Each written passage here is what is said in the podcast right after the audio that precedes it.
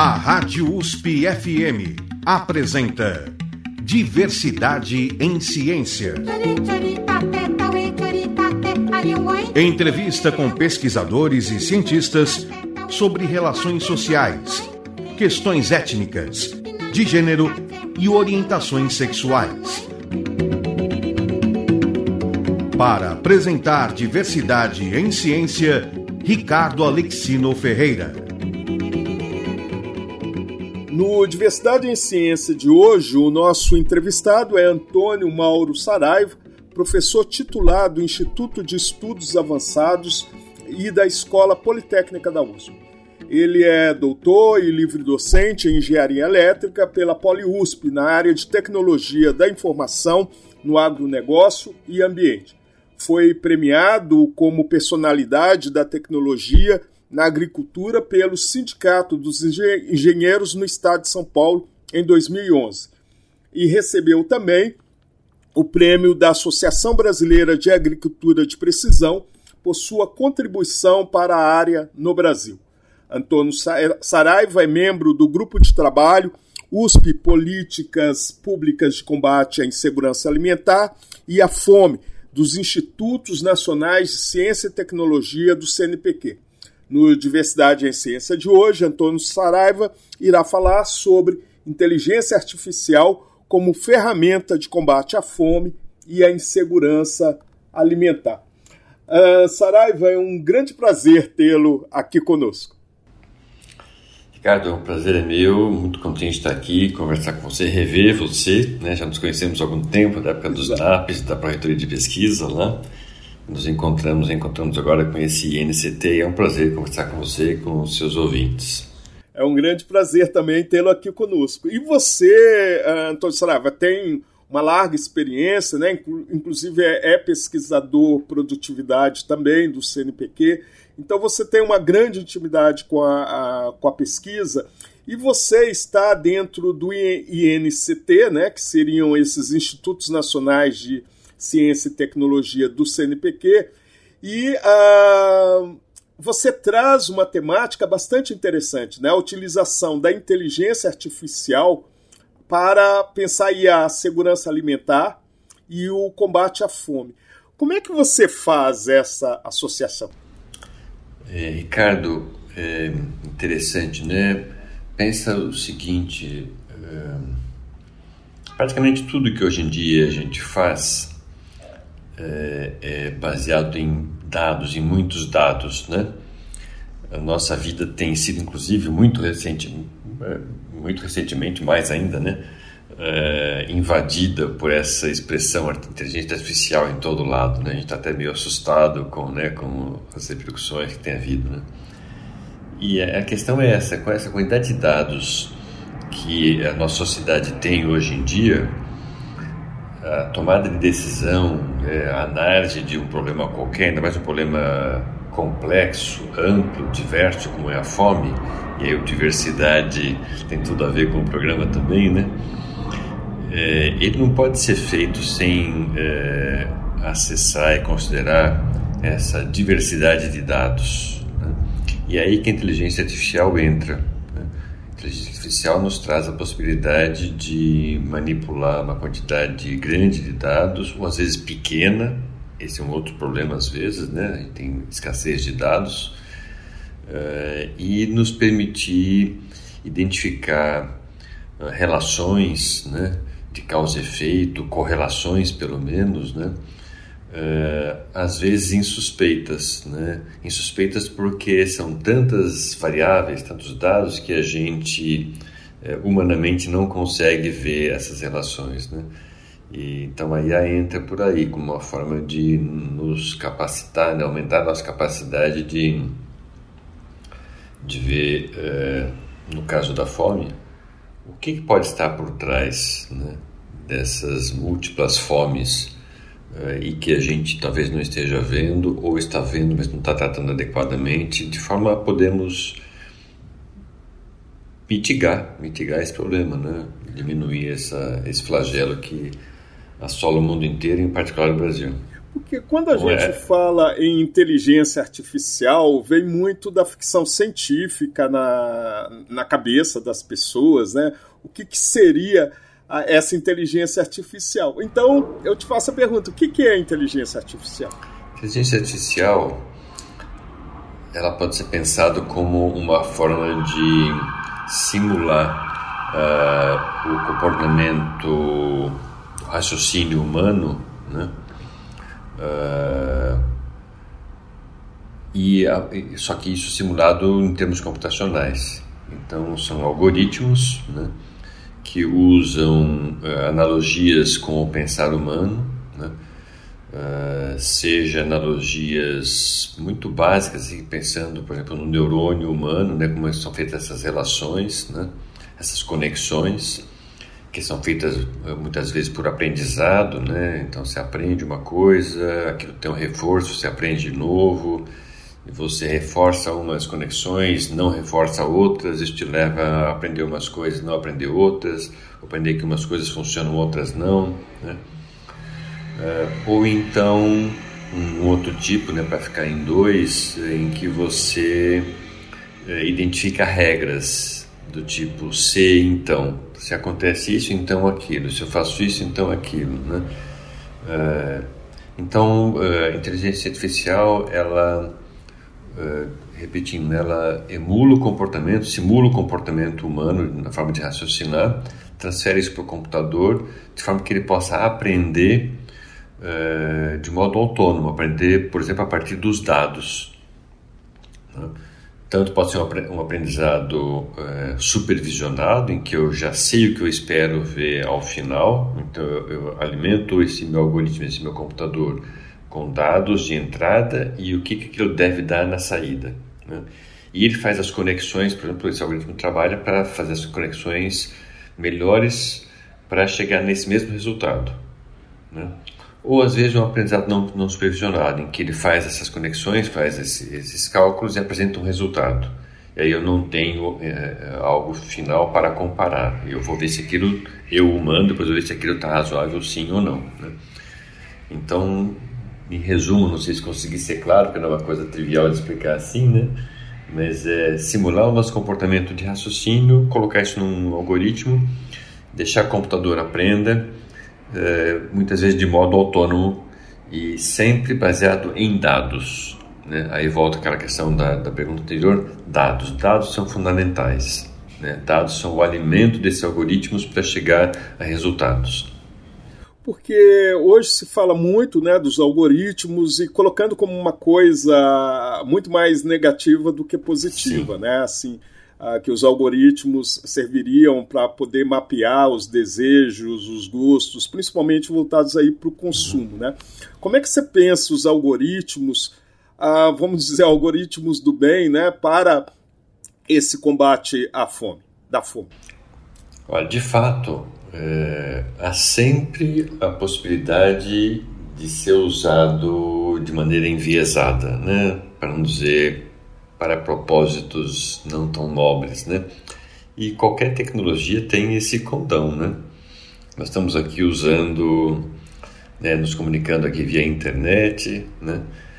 E se a gente pensar uh, hoje a nossa dependência em relação à internet e smartphones e redes sociais, né, para estender um pouquinho aí o conceito, isso é ao mesmo tempo é fantástico e é uma perdição. Né? Depende de como você usa aquilo. Se você usa para te atender a uma necessidade, até uma necessidade de lazer, às vezes de diversão, ou se você se entrega para aquilo, né? Ficando meio dependente até no caso de redes sociais, isso é um problema grave já, já muito bem estabelecido, né? que há problemas mesmo, há vício nisso, né? mas mesmo uh, não falar em rede social, né? falar da, do que aconteceu conosco na, na, na pandemia, né, de usar, como agora, usar uma ferramenta para videoconferência, né? Isso é ótimo. Mas ao mesmo tempo a gente acabou abrindo mão, abrindo nossas agendas para fazer um milhão de reuniões por dia. Isso também tem um efeito negativo em nós, na nossa saúde, né? De estar muito à, à disposição disso. Então eu acho que da mesma forma a IA tem essa possibilidade. Ela tanto pode ser está sendo usada uh, para o bem, como pode ser usada com outros propósitos, né? Desde identificar padrões de comportamento nossos sem que a gente saiba, sem que a gente tenha explicitamente dado consentimento, talvez a gente não desse se tivesse sido explicitado, né? A partir dos nossos likes, uh, do, do, tudo que a gente navega na internet, né? Certamente essas grandes empresas de comunicação elas estão mapeando e criando um perfil nosso, né? O que, que a gente faz, o que, que não faz, onde entra, onde não entra, onde navega, onde não navega, o que gostou, o que não gostou. Isso certamente está acontecendo. Difícil ficar livre disso, né? É, e isso é um, um mau uso. Da mesma forma, isso a IA, de maneira geral, está por trás disso, né? porque de novo né, são algoritmos que aprendem a partir dos dados, das informações coletadas de maneira automática, né? Uh, então é, é, um, é um mau uso isso, né? Podia ser um bom uso até descobrir o meu perfil, por exemplo, indicar música que eu gosto, sugerir um filme que eu gosto, sim. O que assusta um pouco é até onde isso vai, de uma maneira que passe a se intrometer ainda mais na minha vida, né? e isso ser compartilhado com, com terceiras partes, quartas partes e por aí vai, né? Então, mas esse, esse é o lado uh, ruim, né? Do ponto de vista da fome, isso tem um potencial tremendo de identificar desse talvez um comportamento desse pessoal, né? Ajudar esse mesmo comportamento pessoal eh, em rede social, na, né? Ver até que ponto isso tem a ver com as minhas escolhas alimentares, né? uh, com como eu me alimento, etc. Mas pensando do ponto de vista das nossas pesquisas, uh, tem sido mais uh, uma abordagem de a partir dessas grandes bases de dados que existem, né, estão inúmeras, né, muitas, muitas mesmo, né, partir para agregar esses dados, trabalhar com eles em conjunto para identificar padrões, né, o que pode explicar o que. Né. Então de novo, né? Tem o lado ruim, tem, o lado bom tem. Esse meio termo vai ser sempre o nosso desafio. A, a inteligência artificial, por exemplo, ela pode servir para mapear a, a, mapear a fome, por exemplo, no Brasil, a pegar algumas características é, regionais. É, se, seria seria isso? Também, também. É, também. A, a, fome ela tem múltiplas facetas, né? É, de fato, né, a partir do momento que esse grupo de trabalho começou a, a interagir, a trabalhar, é, entre nós e para mim isso também passou a ser uma, uma novidade, digamos assim, né? A gente fala em fome, mas na verdade é a fomes, né? Diferentes tipos de fome. Até por isso usa o termo insegurança alimentar, né? Que é uma gradação dessa, dessa questão, né? desde uma insegurança leve até a insegurança grave, que seria essa fome, fome contínua, né? fome de ausência de alimento mesmo, né? de não, não conseguir se alimentar uh, nem com qualidade nem com quantidade né? no dia a dia. Né? Uh, então, como ela tem essas múltiplas facetas, uh, a gente está interessado e precisa entender, por exemplo, como é que é essa variabilidade, essa variação regional da fome e o regional é curioso, a gente pode pensar, regional vamos pensar, sei lá, regiões do país mais ricas, regiões do país mais pobres. Sim, mas mesmo dentro dessas regiões, as micro-regiões, os distritos numa metrópole como São Paulo ou em qualquer outra cidade, eh, apresentam características muito diferentes, né? porque as pessoas vivem em condições diferentes. Eu vou citar aqui um colega nosso, muito conhecido do público em geral, que é o professor Paulo Saldiva, da medicina, né? que não especificamente em relação à fome, mas ele fala saúde, né? É, mas fome é um problema de saúde também. É, saúde tem a ver com o CEP, né? nesse sentido da, da espacialidade, é, da territorialidade, da espacialidade, né? ou seja, onde a pessoa mora é, tem muito a ver, pode dar uma indicação muito interessante sobre é, como ela vive, os riscos que ela corre, em várias situações. Para nós não é difícil de pensar né, em relação a, sei lá, riscos de inundação, uh, riscos de ao abastecimento, né, que, que ela tem à, sua disposição nas redondezas, né, uh, enfim, até pensando em uh, espaços culturais, o que você pensar. Né? Então, é a, o, o, aspecto espacial diz muito sobre a nossa vida, né? Então, esse é um lado, né? Você pode pensar IA ajudando a mapear geograficamente a fome no nível macro, mas depois trazendo para o micro também, né? A gente até fez isso, depois eu posso contar um pouquinho mais. Mas não só isso, né? Você pode fazer isso também em função de é, grupos sociais, não necessariamente ligados à, à, à geografia, né? Mas grupos, uh, seja raça, seja estratos econômicos, né? seja, enfim uh, estados profissionais, por exemplo, carreiras profissionais, né? Uh, e, e a, variedade de dados com os quais a gente pode lidar é muito grande e é importante porque justamente a forma tem todos esses recortes, né? A forma tem múltiplas, múltiplas facetas, como eu disse, né? E não, não, não existe uma forma de pensar nela só, né? Quando você fala em relação a porque ah, basicamente né, você está falando que a inteligência artificial vai trabalhar com dados né, e os cruzamentos deles. Né? Como é que vocês fazem os cruzamentos das questões étnicas, né, de questão racial, por exemplo? Mas antes de responder isso, vamos para um intervalo.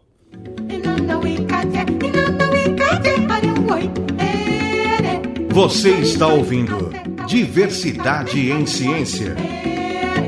Entrevista com pesquisadores e cientistas sobre relações sociais, questões étnicas, de gênero e orientações sexuais. Com Ricardo Alexino Ferreira.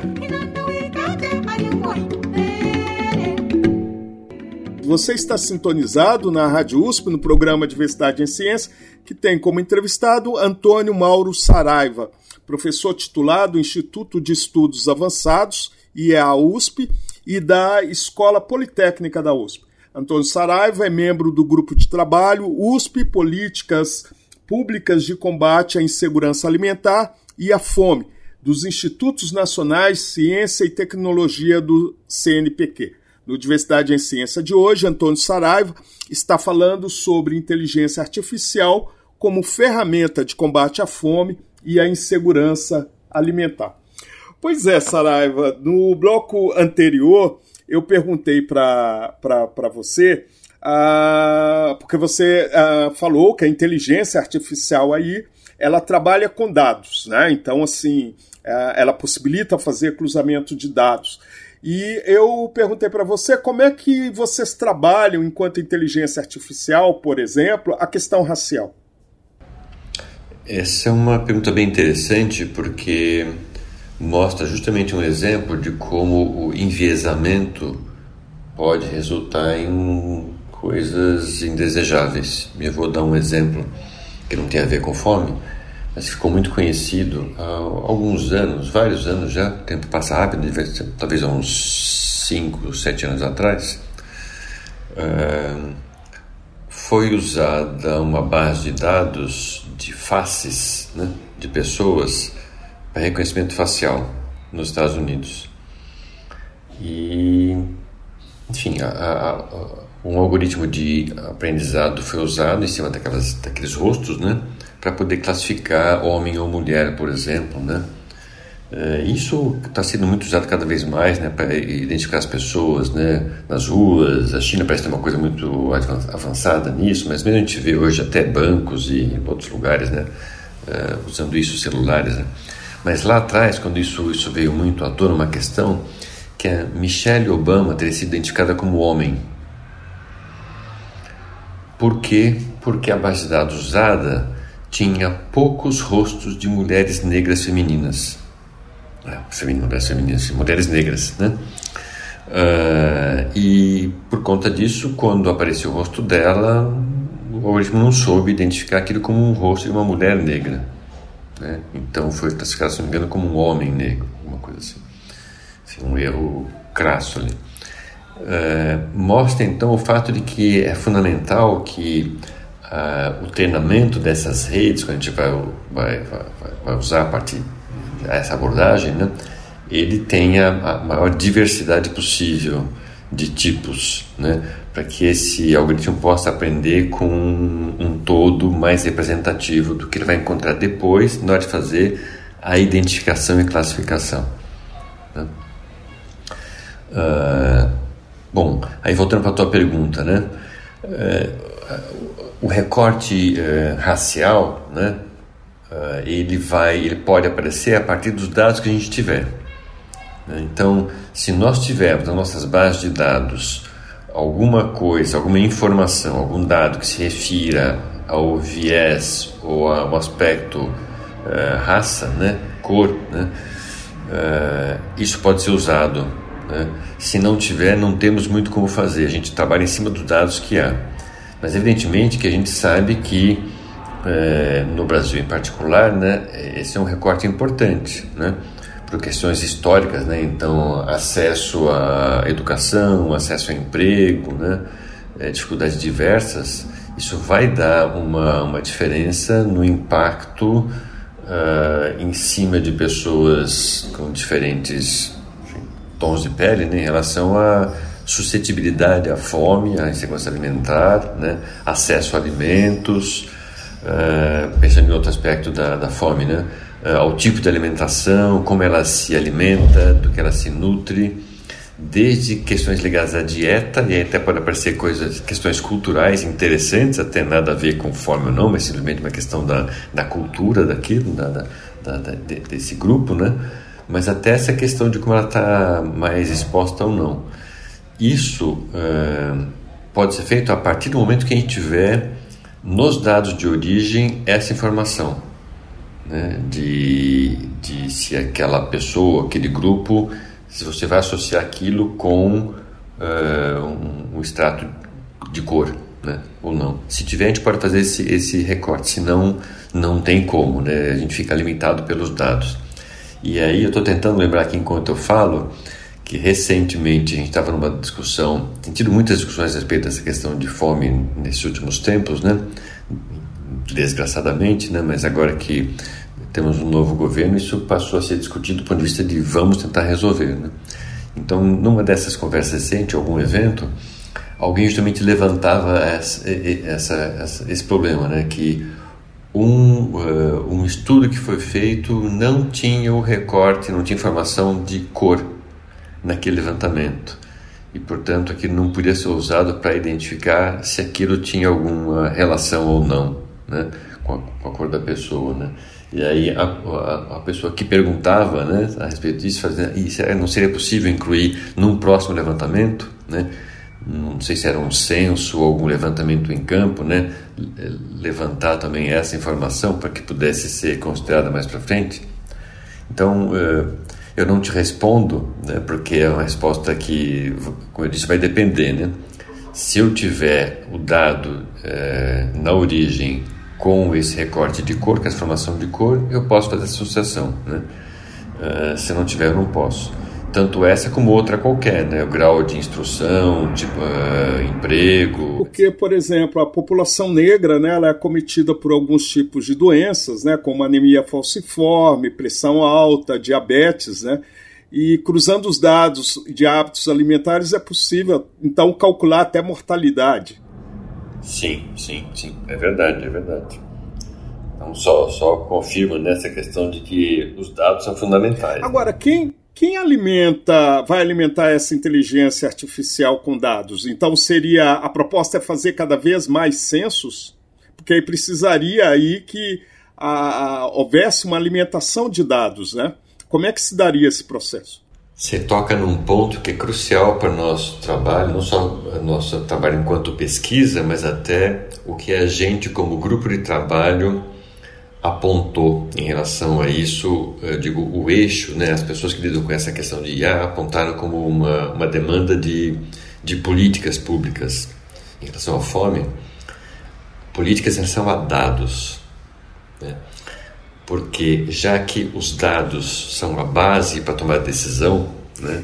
se a gente não tiver dados, informações, não tem como a gente tomar uma decisão é, é, embasada, bem embasada, é necessário que a gente tenha esses dados. E aí nós esbarramos em vários problemas. Um é a questão é, de, de, do, do, censo ou dos censos, né? Há mais de um tipo de censo, tem o grande censo nacional aí que não foi feito em 2020, acabou sendo feito o ano passado, né? Terminado ano passado, terminando ainda, na verdade. É, então é fundamental que ele seja feito, né? Feito com qualidade. É, eu sei que ele já é extenso, então não dá para pedir para inserir muitas coisas a mais. Então ele é um, é um aspecto fundamental. É, existem vários outros, outros tipos de levantamento de dados que são feitos em outras escalas uh, e por outros órgãos, né? Uh, alguns são pesquisas, então colegas nossos fazem pesquisas em alimentação ou em saúde de maneira geral, né? E esses dados podem estar disponíveis, mas também muitos dados são gerados a partir de outras iniciativas ou de serviços de, de governo, por exemplo, esses dados de saúde, né? Uh, os, as UBS, UBAs, é, SUS de maneira geral, né, todo o sistema de saúde gera uma quantidade enorme de dados. Né? Para citar um exemplo, mas haveria outros exemplos de sistemas públicos. Né? Bom, vou citar outros. Né? Produção de alimentos, por exemplo, né? Uh, produção, uh, quantidade, o tipo de alimento que é produzido, digo alimento na base ali, né? agricultura, né? mas mesmo depois, né? produção já industrializada. Tudo isso é possível dado de entrada para esse algoritmo de inteligência artificial. Né? Possível por quê? Porque às vezes, é, eu às vezes, nem às vezes, é muitas vezes, a dificuldade é ter acesso a esses dados. Por algumas razões, e é aí que o nosso, que no GT a gente aponta essas questões, né?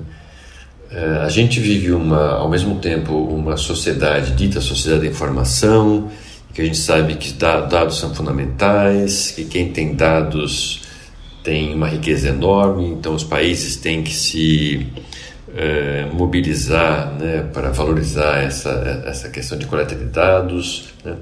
mas muitas vezes esses dados não estão disponíveis, né?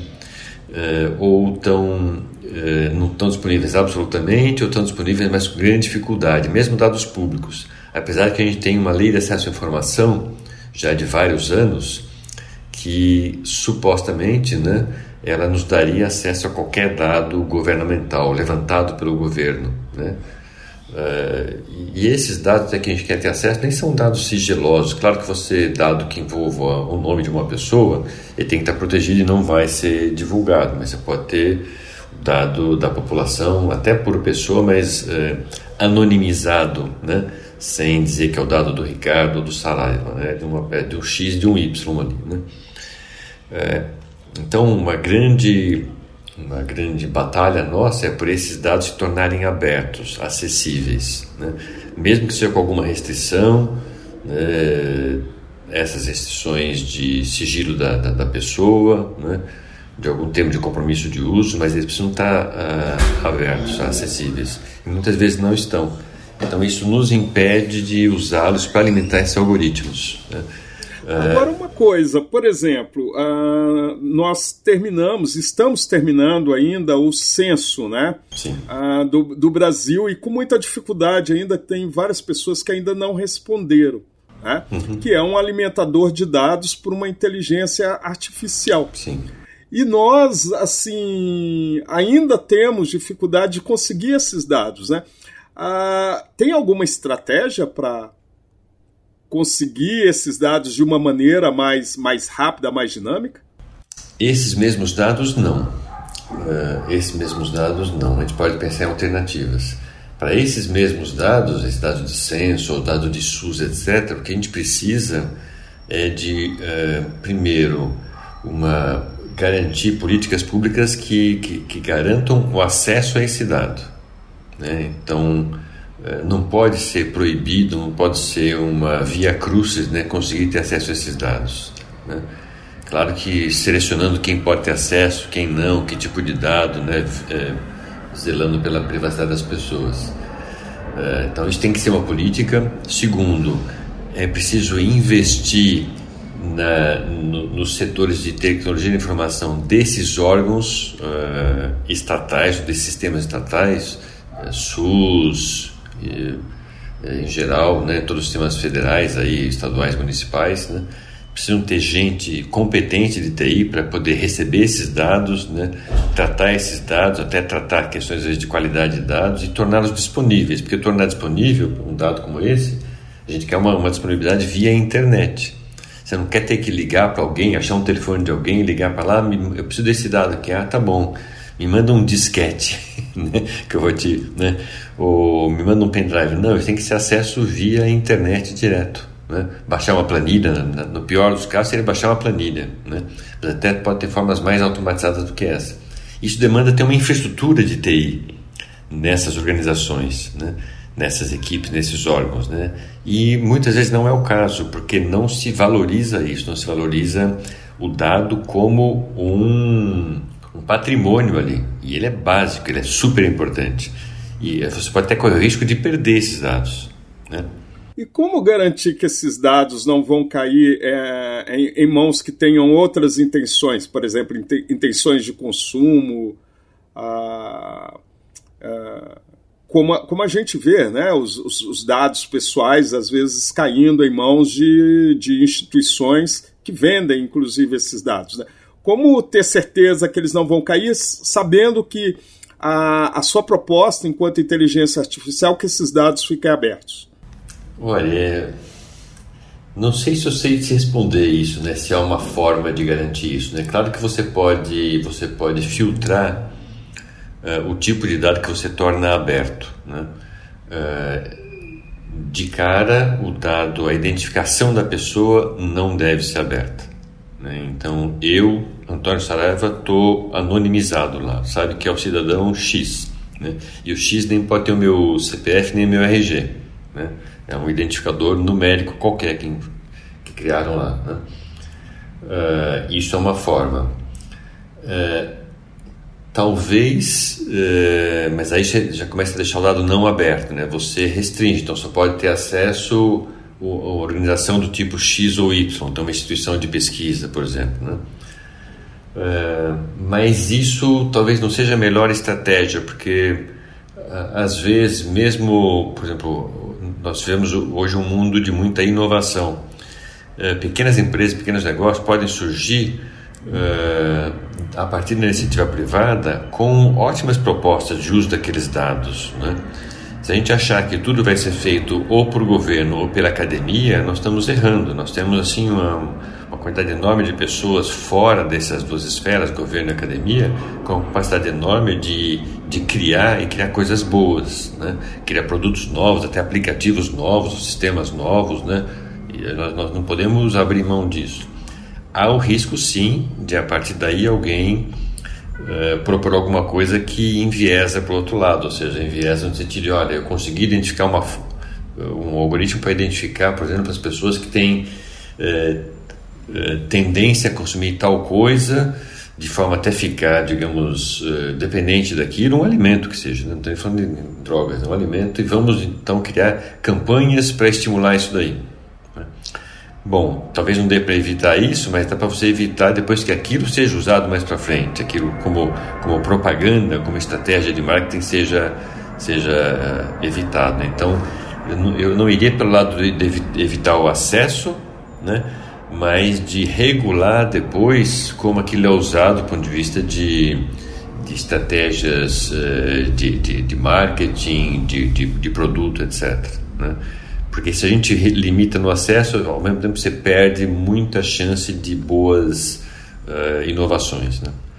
E eu, eu, só faria um complemento a isso, ou se você quiser, a gente continua depois. Nós temos outras formas de conseguir dados que também podem ser pelo lado do mal e do bem, que são as redes sociais. Certo. Né? Assim como as redes sociais são usadas para capturar os nossos dados. Uh, para usar em estratégia de marketing, por exemplo, né? elas podem ser usadas, e nós temos feito estudos sobre isso também, o grupo como um todo, né, para identificar como nas redes sociais podem, podem ser usadas como sensores do que está se passando na sociedade, sem ter que recorrer a, a censo, por exemplo. E aí, uma outra coisa que acaba acontecendo é, por exemplo, o uso da estatística, né? Que ah, em vários cursos é considerado como algo difícil e indesejável, até pelos alunos de graduação, como no caso alunos na área de ciências humanas, ciências sociais aplicadas, né, da própria comunicação. Ah, ela é, é repensada nesse processo, mas antes de responder, vamos para o intervalo.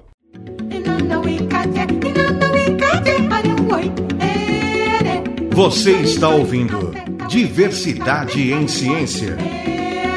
Entrevista com pesquisadores e cientistas sobre relações sociais, questões étnicas, de gênero e orientações sexuais. Com Ricardo Alexino Ferreira. Você está sintonizado na Rádio USP no programa Diversidade em Ciência, que tem como entrevistado Antônio Mauro Saraiva, professor titular do Instituto de Estudos Avançados e da Escola Politécnica da USP. Antônio Saraiva é membro do grupo de trabalho USP Políticas Públicas de Combate à Insegurança Alimentar e à Fome dos Institutos Nacionais de Ciência e Tecnologia do CNPq. No Diversidade em Ciência de hoje, Antônio Saraiva está falando sobre inteligência artificial como ferramenta de combate à fome e a insegurança alimentar. Pois é, é, Saraiva, no bloco anterior eu perguntei para você uh, sobre a questão aí da estatística. Né? A estatística ela muda de, de formato, de epistemologia, uh, ela sofre alguma mudança uh, frente à inteligência artificial? Eu acho que a mudança que ela sofre é ela passar a ficar mais, ainda mais importante. Né? Acho que é isso.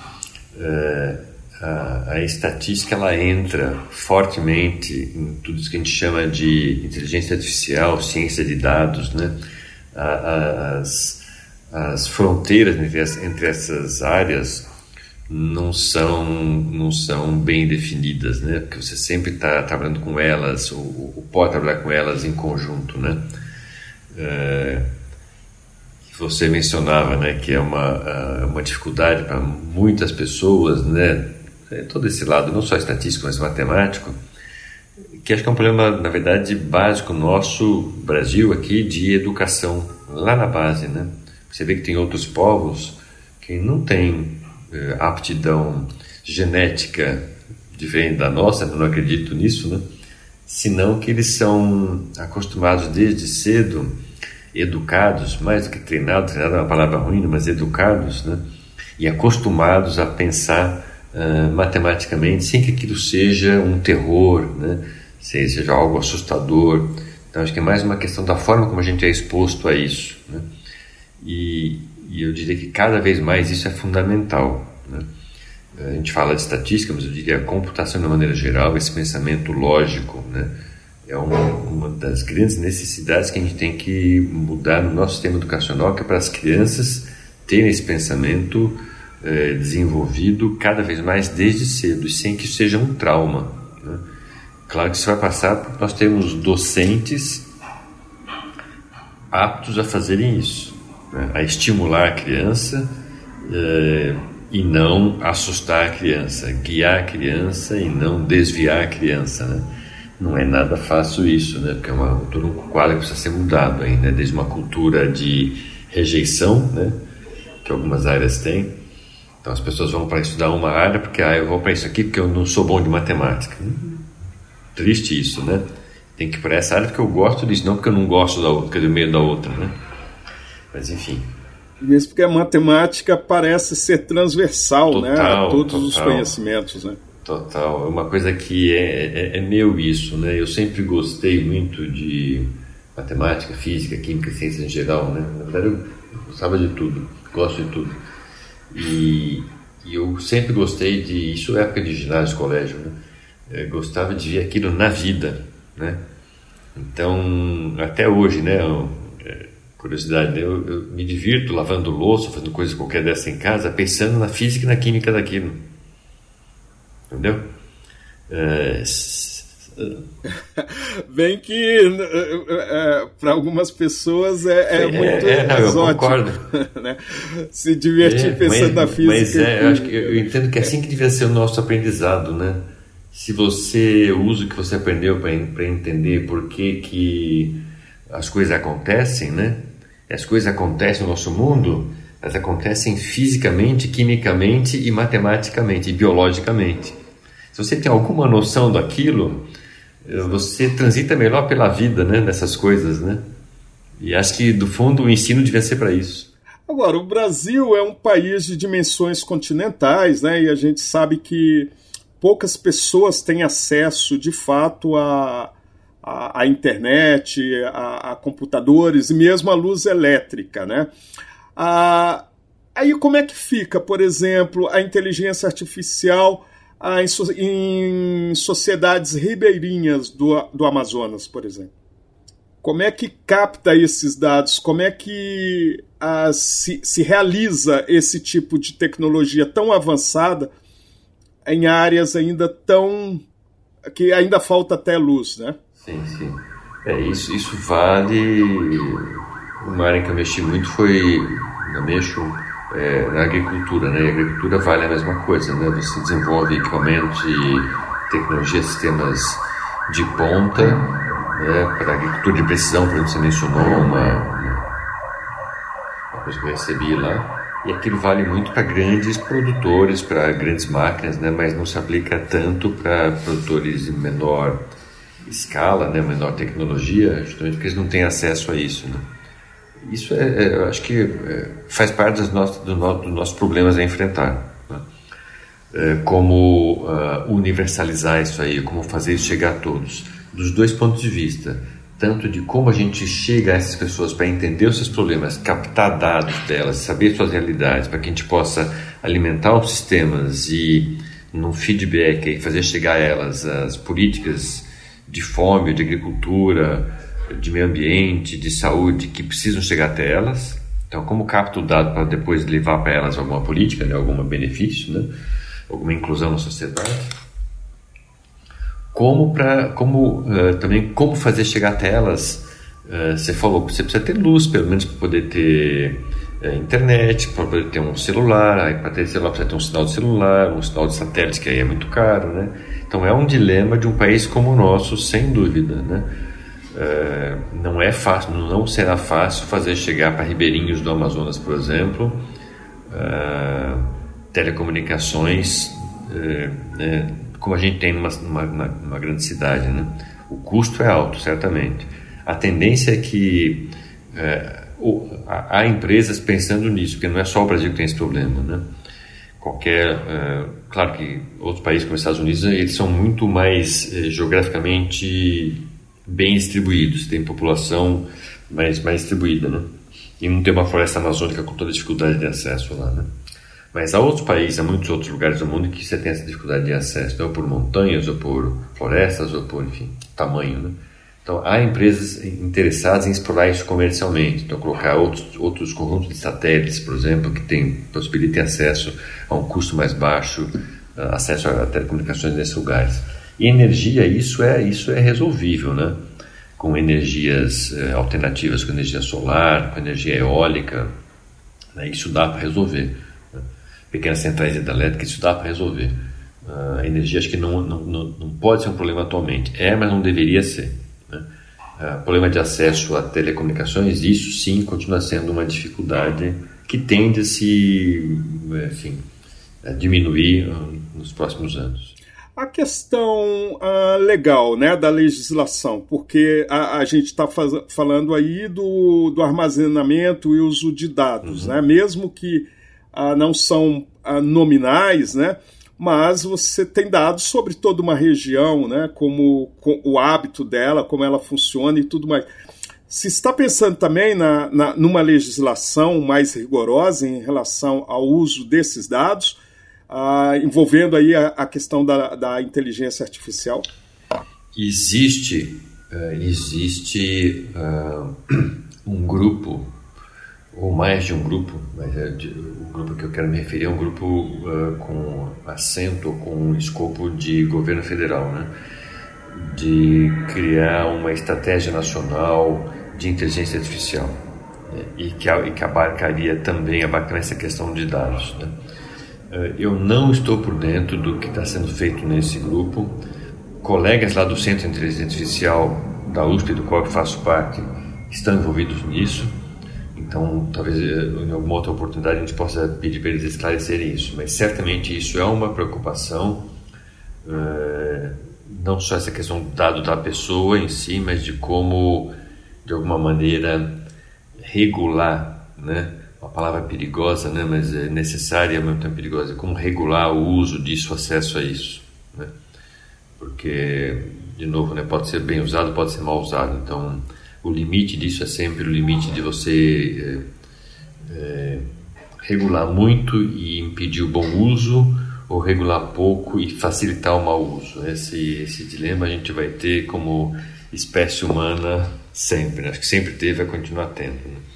Então existe um grupo, sim, é, no Brasil pensando nisso, mais de um grupo, né, academicamente, mas o próprio Centro de Inteligência Artificial da USP tem um, um, um, subgrupo, né, um eixo, como a gente chama, um desafio, como a gente chama, para tratar dessa questão, mas também é uma iniciativa de, em, em esfera nacional.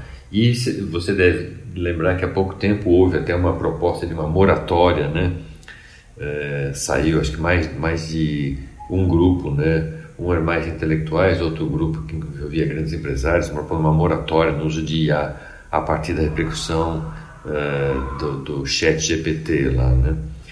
Mas uh, difícil saber até que ponto isso é uh, isso é alguma coisa realmente que tem um, traz uma preocupação embutida, uma preocupação legítima ou é uma jogada de marketing ou uma jogada de ó, parem o trem porque o meu trem está atrasado, então deixa eu deixa parem que é para eu poder me atualizar, entendeu?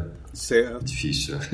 Outra coisa também, uh, o Brasil, ao mesmo tempo que uh, tem pessoas passando fome, tem um desperdício uh, significativo de alimentos, né? desde grãos que se perdem nas estradas, ou em, em, centros como CEAGESP, por exemplo, muitos alimentos desperdiçados nas feiras e tudo mais.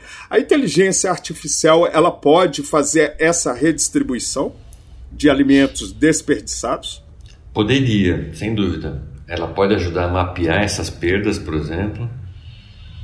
É, ela, enfim, a inteligência artificial, a computação pode tantas coisas que, é, por exemplo, né, você pode, pode ajudar a melhorar as condições de armazenamento né, desses produtos para evitar perdas por más condições de temperatura e umidade, por exemplo. Né? Armazenamento, transporte, melhorar a logística para de novo melhorando a logística você diminui o tempo de transporte tempo de que está exposto entre entre a colheita e o consumo e portanto ele se deteriora que é um produto vivo né uh, poderia ajudar também a mapear uma rede de possíveis doadores e consumidores né? uh, enfim é, são são possibilidades enormes aí é, acho que um desafio nosso é estabelecer algumas prioridades e trabalhar para que elas funcionem, né? Porque possível isso tudo é, né? Não é nada nem muito, assim, complicadíssimo de fazer, né? É mais complicado, assim, de, de, de, de propor, né? Mais complicado de pôr isso em prática do ponto de vista prático mesmo, né?